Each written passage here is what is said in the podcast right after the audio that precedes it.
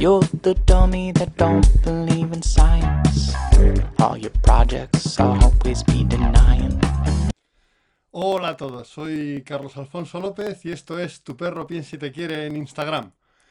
Y hoy, bueno, pues la verdad es que hoy vamos a hablar de un tema particularmente interesante y sobre el que creo que, que a veces se reflexiona poco, que son las caricias. Las caricias que hacemos a nuestros perros, las caricias como, como concepto, como concepto eh, práctico para funcionar en, en- nuestra relación diaria con nuestros perros y en nuestro, nuestro entrenamiento y en nuestra forma de trabajar con ellos también. Eh, os, os reconozco que pensaba daros una especie de sorpresa de Navidad y tenía previsto hacer esto desde la casa de mi amigo Ángel Fontecha, que, que es el criador de bicho, que tiene ahora una camada de malin más pequeñitos y que iba a estar ahora con los cachorritos para hacer, pues para haceros, para mostraros lo de las caricias junto a toda una camada de cachorritos, que eso siempre eh, es, es más agradable. Nos- me saluda Nuri. Hola Nuri, ¿qué tal?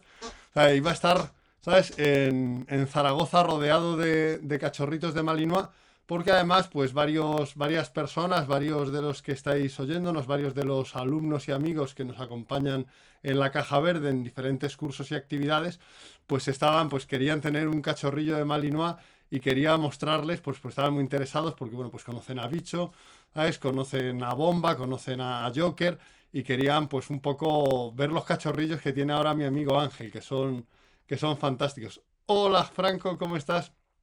Entonces, bueno, pues por desgracia no, no es posible que te- estemos ahora con, con la camada porque en Madrid, bueno, en España, han, han desaconsejado viajar en, en el día, en el día de hoy y mañana porque eh, va a haber un temporal de, un temporal de nieve.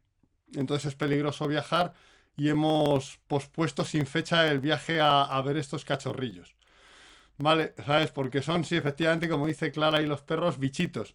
Porque, bueno, pues, pues mi amigo Ángel, que, que es un criador con un criterio muy firme, que está buscando recuperar líneas antiguas belgas, que, bueno, pues es un criador extraordinario. Este próximo mundial del pastor belga, el próximo mundial de IGP del, del perro de pastor belga, hay cuatro representantes, cuatro perros criados por él, ¿vale? Representantes de diferentes países. Dos de ellos pues tengo la suerte de que entrenan conmigo, son Bomba del Tiempo de Fontemordán, de mi compañero y casi hermano Marcos, y, Joker, que es Avenger de Fontemordán, de, de mi queridísimo, ¿sabes?, hermano, ¿sabes?, Juan Carlos Moreda. Entonces, lo, an- antes de empezar un programa más, más teórico de lo que hubiéramos buscado, porque queríamos tener aquí a los cachorritos con nosotros, lo que voy a hacer para todos estos compañeros que querían que, que están interesados y que iban a, a, a- a- a ver si se quedaban con algún cachorrillo, que querían que les mandase fotos, vídeos, pues, pues hemos, hem- le he pedido a Ángel que por lo menos nos mandase un pequeño montaje de la camada y aquí, aquí podéis ver a los pequeñillos, a, es, a los cachorrillos que tiene ahora Ángel, que tienen ahora eh, veintitantos días, o sea, son todavía muy pequeñitos, aún no se pueden entregar. Que de hecho había gente que me había preguntado, oye, ¿podemos ir a verlos? Y digo, mira, todavía no, ahora solo vamos los que somos familia. No, solo vamos a ver a los cachorrillos los que somos familia. Cuando ya sean un poco mayores, pues ya empezarán a socializarse y podrá ir más gente a verlo.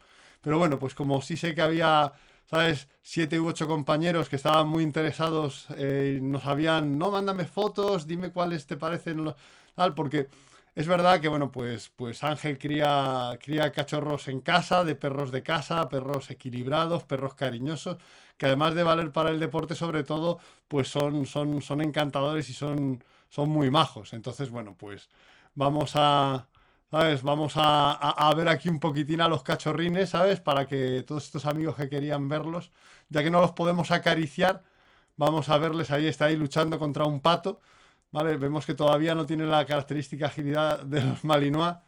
Y la verdad que son, por las fotos, son particularmente guapos, son particularmente guapos. Ahí se ha dormido encima de Ángel uno Ah, bueno, pues para que todos estos amigos que esperaban, que, que sí sabían que íbamos a ir a ver a Ángel y querían ver a los cachorrillos porque les interesaba conseguir a un bichito para su casa, pues por lo menos les traemos este pequeño recordatorio, ¿sabes? Ahí los tenéis llenos de papilla, tal. Son, la verdad es que a mí me han mandado muchos vídeos y son una camada encantadora, espabilada, tierna, ¿sabes? O sea, la verdad es que es, es un gusto, es un gusto. A ver, bueno, Y una vez, una vez mostrados los cachorrillos de Ángela a todos los que, los que se han quedado con la decepción de no verlos en vivo en este programa, que sabían que tenían, eso sí tenían, estaban en el secreto, sabían que, que, íbamos a estar con Ángel, pues vamos ya, ¿sabes? A ir a lo nuestro. ¿Vale? No, no es lo mismo que tener, tenerme a mí en pantalla que tener cachorritos de Malinois, yo lo entiendo, es una decepción, es una bajada de nivel, pero bueno, tendremos que apañarnos e intentaremos hacer un poco lo que se pueda.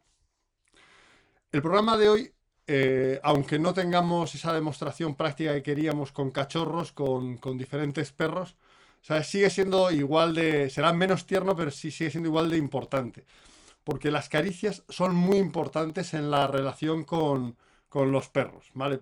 Cuando las caricias son las adecuadas, cuando las caricias son deseadas, cuando las caricias se hacen bien, ¿sabes? Bajan los niveles de cortisol, ¿sabes? O sea, bajan el estrés, favorecen que, que el perro eh, fomente el generar calma de forma endógena y se sienta estable y calmado, ¿vale? Aumentan y mejoran la vinculación afectiva entre los sujetos que intercambian las caricias generan estados emocionales de valencia positiva y favorecen la homeostasis emocional, o sea, favorecen el estar en un estado de equilibrio saludable emocional ¿eh? para, para, para, quienes las reciben y para quienes las dan, que esto también es muy importante.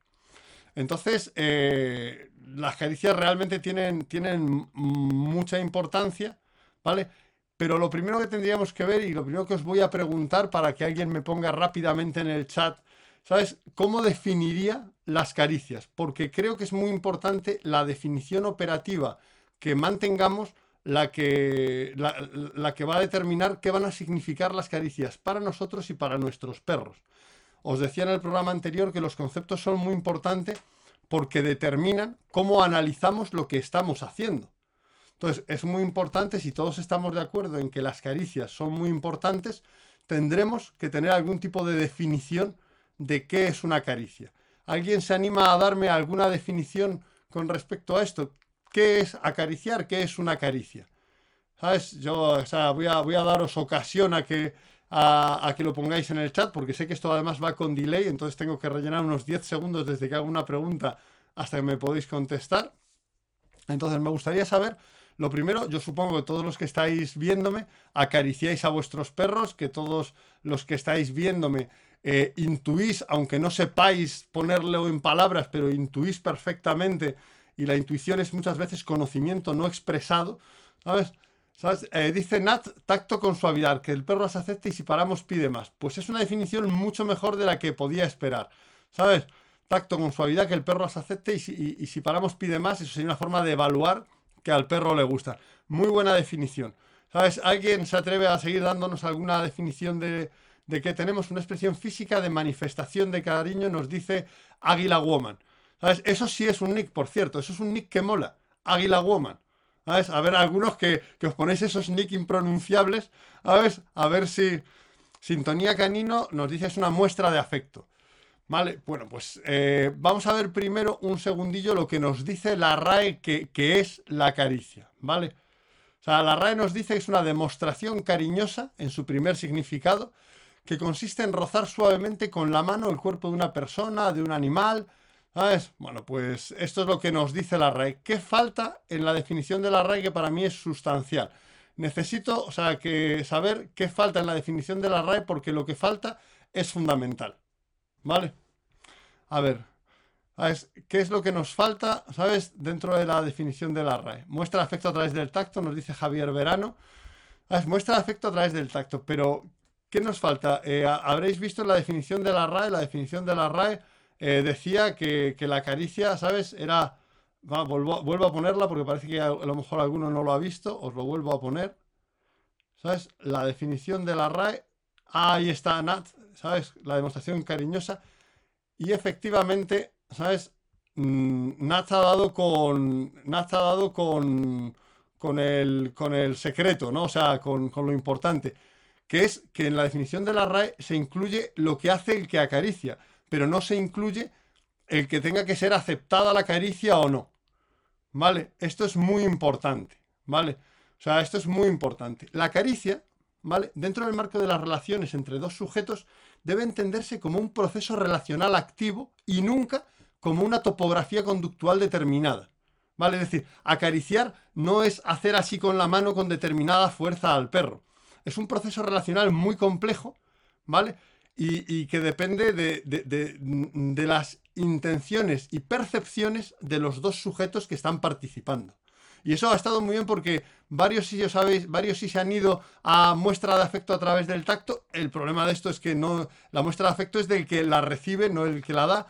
Algunos otros han, han planteado ¿sabes? Eh, expresión física de manifestación de cariño, un poco genérico, pero eh, en muchos casos siempre vamos a buscar a veces una definición que es como la topografía conductual de la caricia, ¿no? Es decir, como, como la caricia es eh, hacer tal cosa o tal, tal familia de cosas.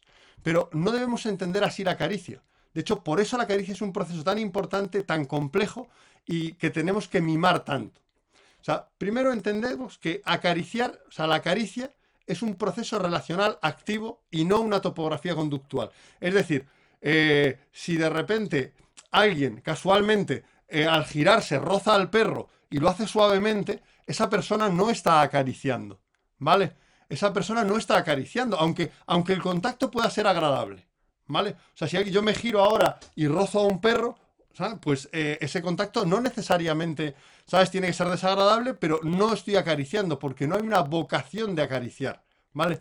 Lo primero, ¿sabes? Que por parte de quien lo hace, tiene que haber una vocación de acariciar, ¿vale? Haber esa vocación de contactar, de expresar, lo que decía la red, de expresar afecto, de expresar cariño de forma activa. O sea, quien acaricia tiene que estar expresando cariño y afecto de forma activa.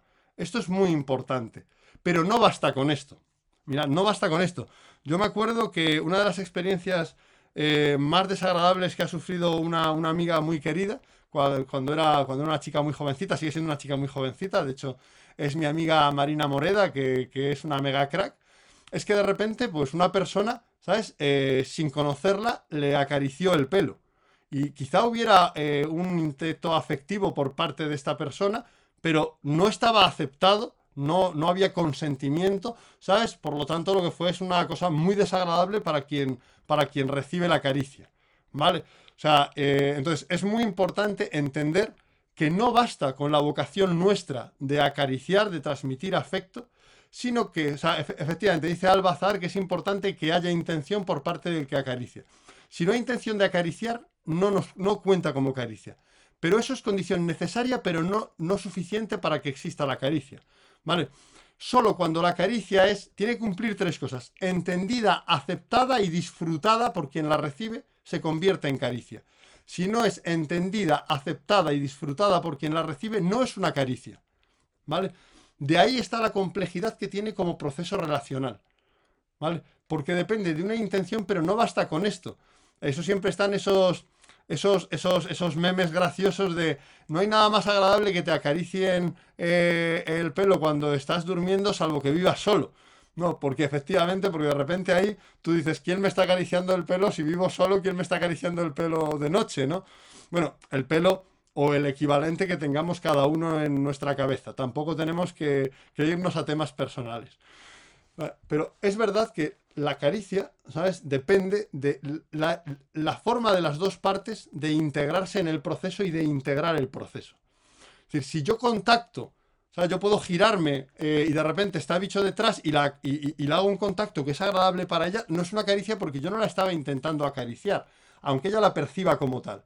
Pero si yo eso no habéis visto, de hecho eso es una visión muy mascotista, el típico niño que va a acariciar a un perro y el perro está incómodo y el niño está acariciándole, ¿sabes? Como, como muy bruscamente y a veces pues a la gente le parece gracioso y tal, y lo que hay que educar a, la gente es decirle, no, no, fíjate que el perro no lo entiende como una caricia, a lo mejor lo acepta, porque es entender, aceptar y disfrutar.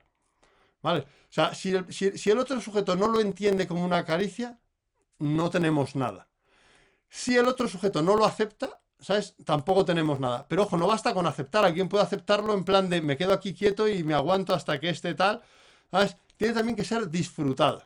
No os pasa que de repente pues vas a acariciar a tu pareja, la tocas y da un respiro y dice, ay, que tienes la mano helada. Ay, pero te iba a hacer una caricia. Ya, pero no ha sido una caricia porque no la he disfrutado. ¿Vale? Pues con los perros sucede lo mismo. O sea, no basta con tu intención. Y esto es muy importante porque el enfoque más mascotista de caricia pone, que es el de la RAE, pone todo el peso en, en nuestra intención. Parece que, efectivamente, como dice Silvia BP013, ese es de los nicks que no, no me gustan, ¿vale? Porque dice Silvia BP013 y parece que estás hablando de, una, de, una compañera, ¿sabes? De, un robot de la Guerra de la Galaxia, Silvia. entender, aceptar, disfrutar. Si me preguntan, ¿puedo acariciar al perro? Dice Mila, Mila Pum, que será Mila Pumarica, mi amiga Mila Pumarica es de Perú. Si me preguntan, ¿puedo acariciar a tu perro? Digo, pregunta al perro. Qué asco que te toque alguien extraño. Bueno, pues hombre, es verdad que los perros son hipersociales y muchos perros disfrutan de caricias, incluso de extraños, pero, pero desde luego el perro tiene que poder aceptarlo. Nosotros tenemos una, una ventaja, ¿sabes? Importante eh, con respecto a los perros y es que somos una especie especialmente ¿sabes? Eh, dotada, somos los seres humanos, tenemos una capacidad para acariciar fabulosa. ¿Sabes? Con nuestras manos que, pueden hacer un tacto muy fino, que pueden abrirse, extenderse, moverse, somos mucho más, podemos ajustar mucho más la caricia al gusto de, quien es, acariciado de lo que puede hacer un perro. Si os fijáis, cuando los perros nos quieren acariciar, cuando nos dan, tienen una panoplia, ¿sabes?, de, de expresiones más corta que la nuestra. ¿Vale? De hecho, por eso los perros se ha comprobado que disfrutan más de las caricias de personas que de las caricias de otros perros. No quiere decir que disfruten más del contacto en general con personas. Por ejemplo, el juego brusco lo disfrutan más con otros perros porque nosotros somos unos, unos sosos a nivel de juego brusco. No, nosotros a nivel de juego brusco, pues, pero lo de revolcarse, correr como locos, pues somos como unos ancianitos, ¿no? Que no somos capaces de movernos rápido ni nada parecido. Pero la caricia, los perros disfrutan más de las caricias por parte de las personas cuando cumplen estas, e, estas cosas, cuando son entendidas, aceptadas y disfrutadas por el perro, de lo que disfrutan de las caricias de los perros. Claro, nosotros tenemos eh, mucha sutileza, ¿no? Mucha, mucha capacidad para adaptarnos, para, para cambiar la forma de nuestra caricia. Además, nosotros podemos pensar en cuándo vamos a acariciar, en cuánto vamos a acariciar y en cómo tenemos que acariciar. Sí, o sea, eso nos permite ajustarlo a cada momento. Sin embargo, eso, el cuánto, el cuándo y el cómo, es lo que normalmente las personas no ajustamos. ¿Por qué? Porque los perros, como nosotros, no, no reciben las caricias de la misma manera en, en todos los momentos. ¿Vale? Ah, eh, si acaricias al perro para inducir a calma y el perro al principio le cuesta hasta que las agradecen, no, no sería caricia hasta, hasta, que las, hasta que las agradece, claro, hasta que, las, las acepta y tal. Otra cosa es que tú tengas una técnica, ¿sabes? Que implique modelar al perro o tocar al perro, pero no necesariamente tiene que ser caricia. O sea, tú puedes modelar al perro y sujetarle, ¿sabes? Ah, y eso no ser desagradable, pero no ser, no ser una caricia, ¿vale? Entonces, es importante, ¿sabes? Que que tenemos que, lograr que la caricia sea aceptada, ¿sabes? O sea, entendida, aceptada y disfrutada. Ojo que esto se entrena, ¿vale? De hecho, justamente lo que estaba diciendo es, esto, que, que, habitualmente tenemos mucha capacidad para adaptar las caricias, pero no lo hacemos. Normalmente tendemos a acariciar como nos gusta acariciar a nosotros y no como le gusta al perro ser acariciado tendemos a, variar poco. Pues la gente así un poco ruda que le gusta palmear al perro, pues palmea al perro aunque el perro se quede un poco impresionado. La gente que es más tierna, es más tierna aunque al perro eso le parezca poca, poca chicha, ¿no? Aunque al perro le gustase una caricia más activa, más dinámica.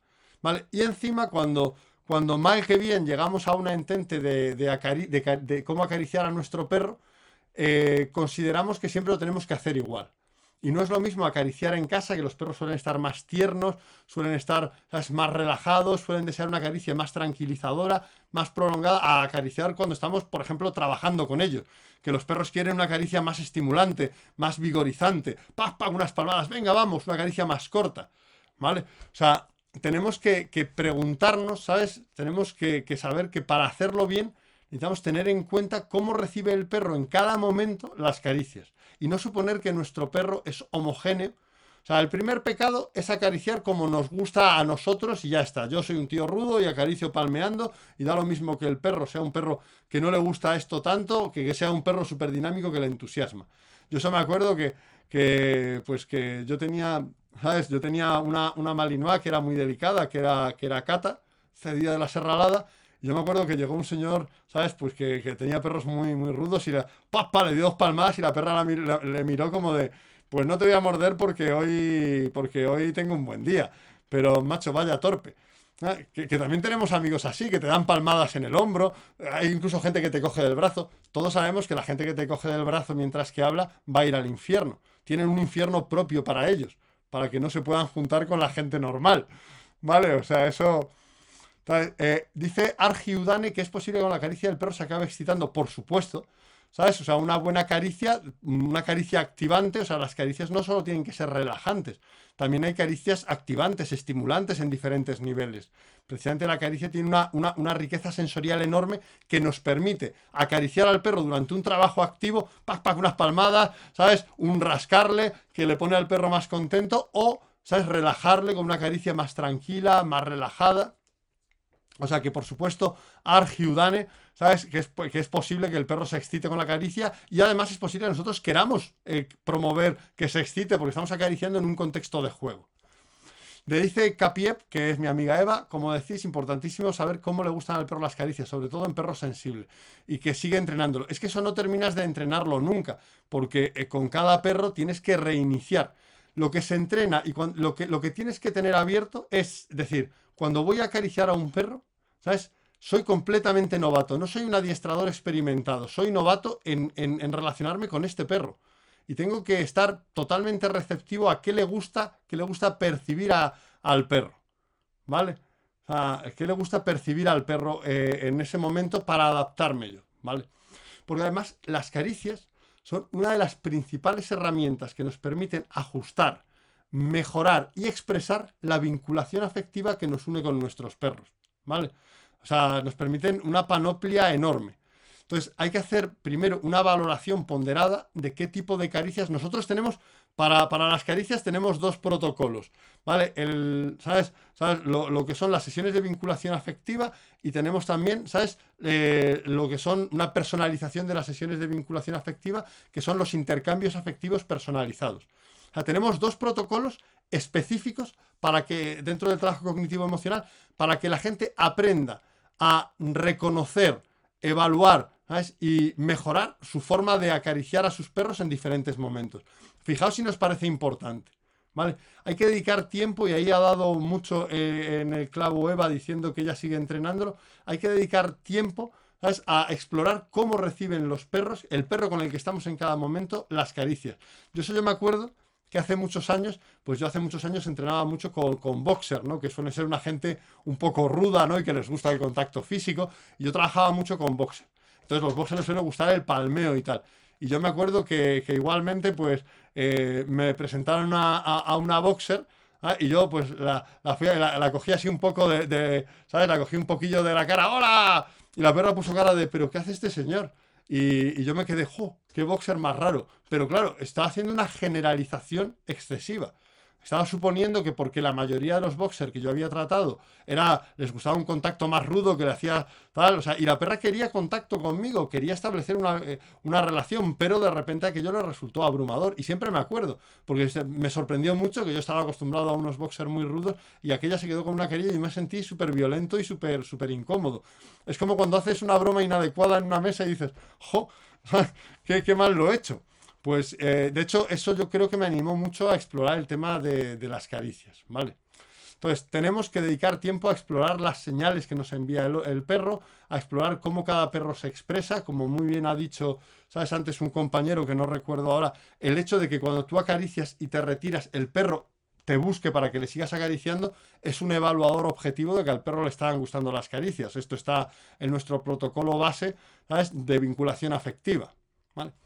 Pero es que además tenemos a la caricia, pero la tenemos eh, de forma inespecífica, la tenemos poco definida. Normalmente cuando la definimos, la definimos mucho sobre lo que hace el que acaricia y no sobre, sobre la aceptación, ¿sabes?, de, de de quien es acariciado. Pero además es que las tenemos Dice Nats HZ que a veces va por zona del cuerpo, efectivamente. A, que a su perra quinoa le gusta, pues depende de la persona, la acepta en la cabeza o no, efectivamente. Hay zonas que son más sensibles y que varían en cada perro. A mí en general, todas estas fórmulas, cuando sale en, Facebook esto de es mejor acariciar en tal zona sí, tal zona estupenda, tal zona peligro, y bueno, eso eh, es una generalización un poco excesiva. Hay perros, o sea, por ejemplo, pues veréis, los que conocéis a Bicho, veis que lo primero que hace es que os pone la cabeza y el lomo para que la acariciéis en la cabeza y el lomo. Lo que más le gusta es que la acaricie en la cabeza y el lomo, que se supone que muchos perros, pues, pues no, no es de las primeras zonas que le gusta. Además, le gusta la cabeza por la parte de arriba de la cabeza. Le gusta que meterte la, la, cabeza por debajo. ¿Vale? ¿Sabes? A un perro, dice Bern 4640, si un perro de trabajo IGP le puede condicionar el tipo de caricia a ser más sensible. No, o sea, el tipo de caricia puede hacer una relación más afinada con su. con su. con su personas de referencia. Le puede hacer más, más competente. ¿Vale? Pero, pero no, no tendría que. O sea, a ser más sensible. O sea, le, puede hacer más, más cariñoso. ¿Sabes? Si te refieres por, a cariñoso, pero más sensible, de que le afecten más. ¿sabes? De repente, pues, pues que le afecte más los disparos o, o los test de carga del figurante o tal, pues no. La verdad es que no, de hecho todo lo contrario. Porque si el perro se siente querido, ¿sabes? Y se siente envuelto en una red de andamiaje social, se siente más seguro y, desarrolla al máximo sus capacidades. Por tanto, en absoluto, ¿vale? O sea, en absoluto. Y mira, esto es una cosa que, me ilustra lo que quería decir a continuación. Y es que la tendencia que hemos tenido a, a querer buscar siempre resultados rápidos en entrenamiento nos ha llevado a que usemos principalmente como elementos de gratificación del perro la comida y, los juguetes, la pelota, el mordedor, ah, y que hayamos dejado eh, las caricias como apartadas, ¿vale? Como apartadas de, del entrenamiento de animales. Y esto es porque lo urgente tapa a lo importante, ¿vale? Y esto pasa mucho.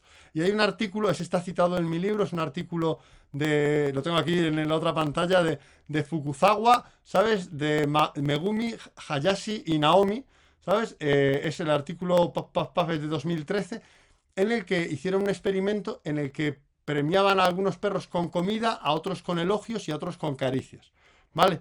Y se comprobó que la comida solo tenía efectos más rápidos en las primeras etapas del adiestramiento, pero no era más consistente después para lograr resultados. Es decir, claro, todos vemos que con comida, con el juguete, eh, el primer día el perro está haciendo cosas y wow, compro, compro.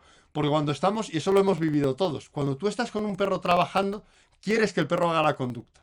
¿Vale? Da lo mismo lo cognitivo que seas, lo, eh, lo que pienses acerca de los perros. Cuando te pones a entrenar con un perro una conducta, de repente tú quieres que el perro haga la conducta, quieres que, muestra que muestre la conducta. Y lo que más rápido logra que el perro realice la conducta son las gratificaciones de, género eh, individual. Pues la comida, ¿sabes? Eh, ¿Sabes? Sobre todo la comida, típicamente. Con eso puedes lograr muy rápidamente que el perro haga conductas. Pero lo que prueba este estudio es que cuando mm, en el mayor, en el, en el más largo plazo, no es mejor utilizar este tipo de gratificaciones que usar caricias, ¿sabes? O que usar elogios, que es lo que después vamos a hablar, a ver como los elogios como, como caricias con la voz. Es decir, que podemos lograr resultados igual de buenos o más en el medio y largo plazo, ¿sabes? Usando caricias y elogios que usando comida. ¿Vale? Esto es lo que, lo que nos muestra este estudio. Siempre la comida es más rápida, pero el entrenamiento de perros, como sabe cualquiera que entrene perros, ¿sabes? Eh, bueno, dice Silvia BP013 que la caricia es importante para la evolución neuronal y el crecimiento saludable. Eso por supuesto. Pero lo urgente nos tapa lo importante. O sea, con la comida obtenemos eh, conducta muy rápido, pero ya os decía, esto es una carrera de fondo. Lo importante no es que el perro aprenda muy rápidamente en una sesión a sentarse, sino que el perro se siente consistentemente cuando se lo pides durante los próximos 10 años. Que el perro acuda a la llamada consistentemente cuando se lo pides durante los próximos 10 años. Y cuando te vas del resultado inmediato, resulta que las caricias y los elogios dan tan buenos resultados, si no mejores en muchos casos, que la comida. Pues ¿por qué no usarlo? Porque además, si nos ponemos a utilizar eh, sistemáticamente eh, comida y, gratificaciones individuales, lo que hacemos es que el entrenamiento para el perro deja de ser algo que hace como, como, como, como conducta social, como, como, como, una, como una expresión de relación social. El entrenamiento puede ser algo que hace junto a nosotros, algo en lo que están implicadas todas las capacidades relacionales de los perros, o puede ser algo en lo que obtiene gratificaciones individuales. Que obtenga gratificaciones individuales es más rápido obteniendo resultados y por eso eh, nos hace una trampa antojo que nos hace que todos queramos, y no digo que no usemos comida en el entrenamiento, pero digo que aunque la usemos, no dejemos nunca de usar caricias. Porque si no, lo que pasa es que el perro entiende el entrenamiento como un contexto en el que va a obtener gratificaciones individuales y va sacando al segundo plano la relación social. O sea, lo que importa ahí es las señales que tú le das al perro y lo que obtiene a nivel individual. ¿Vale?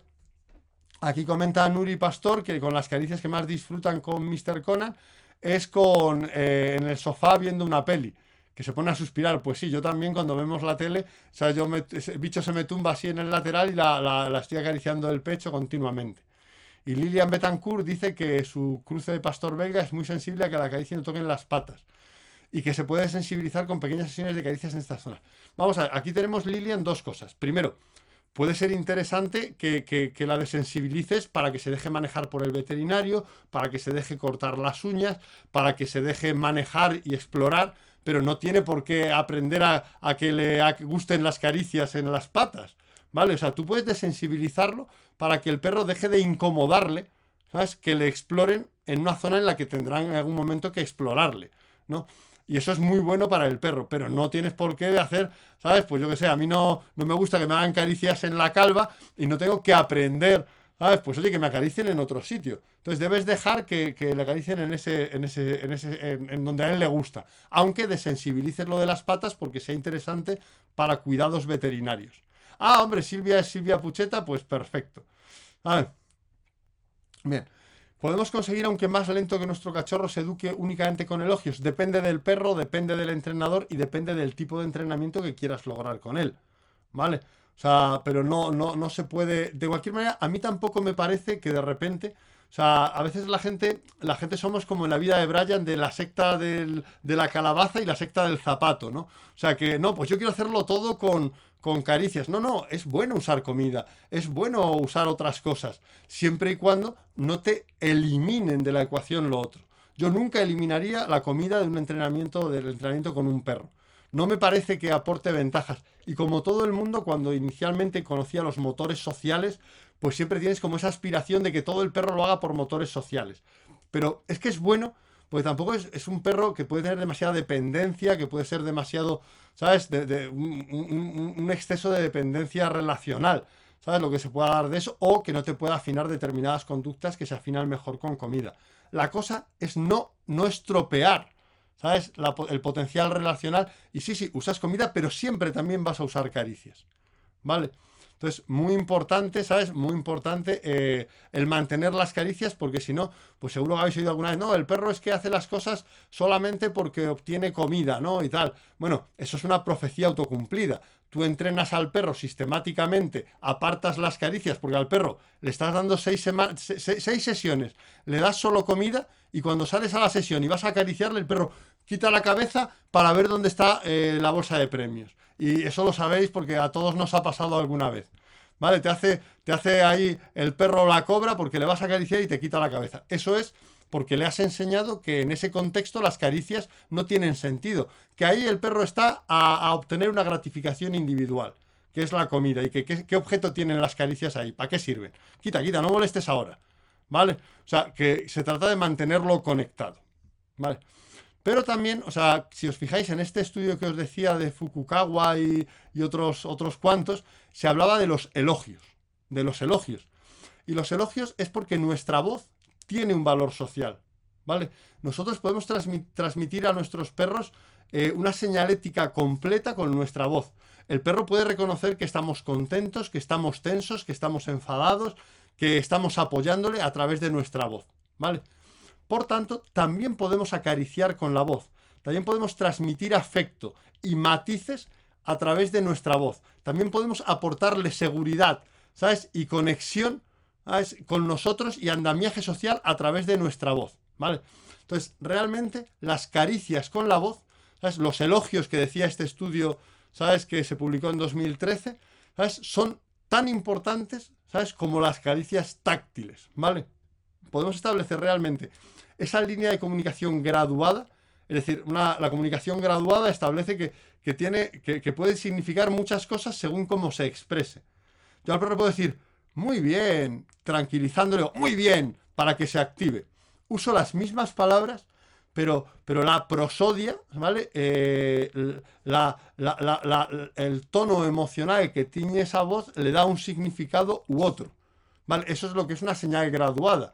O sea, que el muy bien significa, ¿sabes? Lo mismo, ¿sabes? Eh, o sea, significa eh, cosas distintas según cómo lo estés planteando. Siempre significa aprobación, pero en un caso activante y en otro relajante. Vale, esto es muy, esto es muy importante. Dice Víctor que le pasa a él en entrenos que no quiere caricias y que hay que enseñarle a usar dos. Sí, o sea, es muy habitual, es muy habitual eh, el tema de que los perros cuando están entrenados con comida, ¿sabes? desde, cuando han hecho muchas sesiones que el entrenamiento este, intercambio comida por conductas, que después cuando le vas a acariciar te hace la cobra y le vas a poner la mano y se quita, casi que parece que está molesto de que le vayas a acariciar, ¿no? Ah, y esto es un poco porque, porque no hemos construido el entrenamiento como un contexto social. Entonces, pues para nosotros también es muy relevante para el entrenamiento y para la convivencia las caricias con la voz, los elogios que decía este estudio.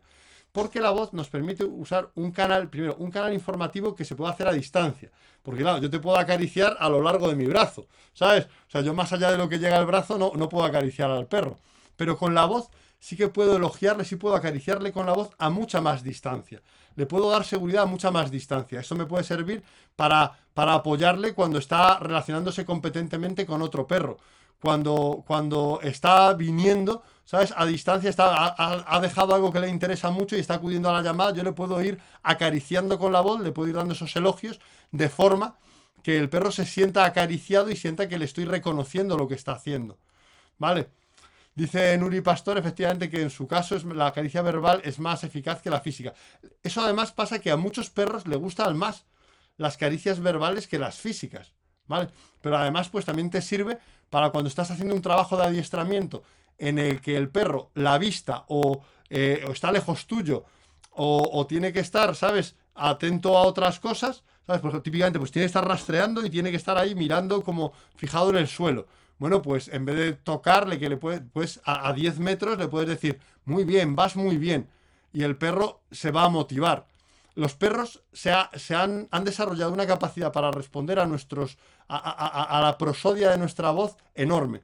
Es famoso que el trabajo de doctorado de Patricia McConnell, la escritora más importante y que más vende del mundo en temas caninos, que su trabajo de doctorado era sobre las expresiones de voz eh, en entrenamiento de animales y cómo entrenando diferentes animales había varios patrones de expresión de la voz que eran comunes. Es decir, que entrenadores de caballos, de perros y de otras especies, cuando querían activar a los perros, utilizaban, ¿sabes? Utilizaban expresiones eh, eh, prosodias similares.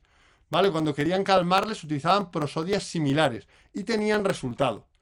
Entonces, bueno, pues tenemos que también tomar en cuenta eso, porque también hay perros que son más sensibles y que no les gusta tanto la caricia táctil, ¿vale? Y eso no quiere decir, yo cuando nosotros hacemos nuestro protocolo de, vinculación afectiva, pues tú tienes que, eh, el éxito se logra cuando el perro recibe favorablemente tus caricias táctiles o de voz.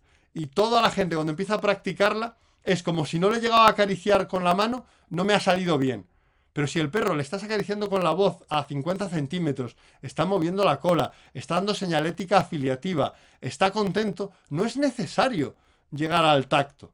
O sea, hay perros, hay, algunos, algunos sujetos y también hay algunas razas que son menos menos, menos, menos disfrutonas del contacto. O sea, nosotros los primates somos muy, de, muy de, del contacto físico. Los primates nos abrazamos cuando tenemos miedo, nos abrazamos cuando estamos alegres.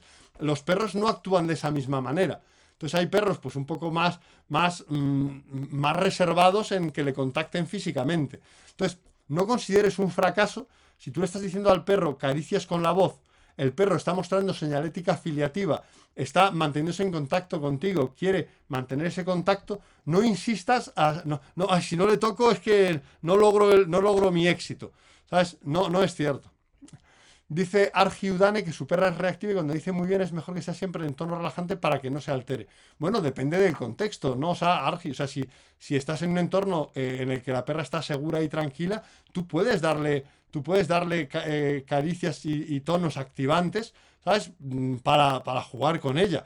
Otra cosa es cuando estás haciendo un trabajo sobre ese problema de reactividad, que entonces normalmente pues será más aconsejable en esas sesiones, en esas situaciones, será más aconsejable que hagas el, trabajo de, mm, de, hacer algo más calmante.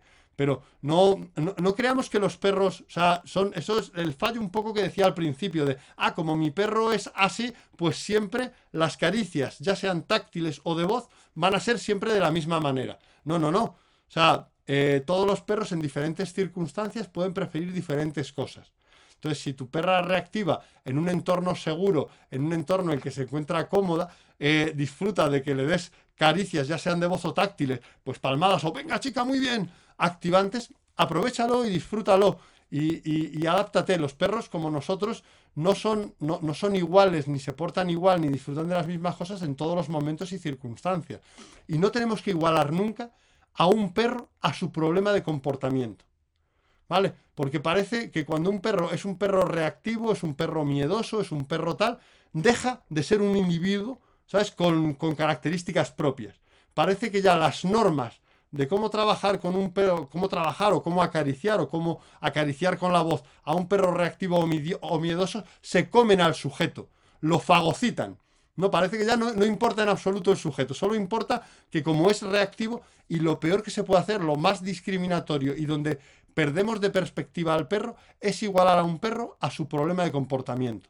Porque el perro tendrá ese problema de comportamiento en unos determinados momentos, pero el resto del tiempo sigue siendo, pues, bicho, Toby, eh, bomba, sultán, ¿sabes? O sea, sigue siendo un sujeto, ¿vale? O sea, machaca enormemente las relaciones cuando de repente le ponen a un perro pues un diagnóstico o una etiqueta diagnóstica eh, tal y de repente parece que todo hay que hacerlo en base a esa, a esa etiqueta diagnóstica.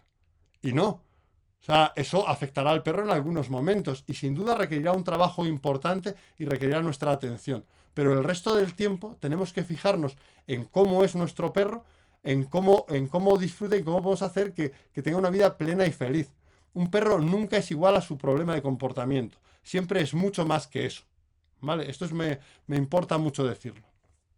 Entonces, deciros que eh, es importante, no hemos hecho un programa con cachorritos como yo quería, que eso hubiera sido lo más genial del mundo, pero deciros que lo más importante, ¿vale? Es que podamos, eh, que podamos eh, entrenar, trabajar, integrar las caricias de táctiles y de voz siempre dentro del trabajo. Me dice Rogelio Novelo que debemos provocar buenas experiencias y emociones para que en el perro para que disfrute.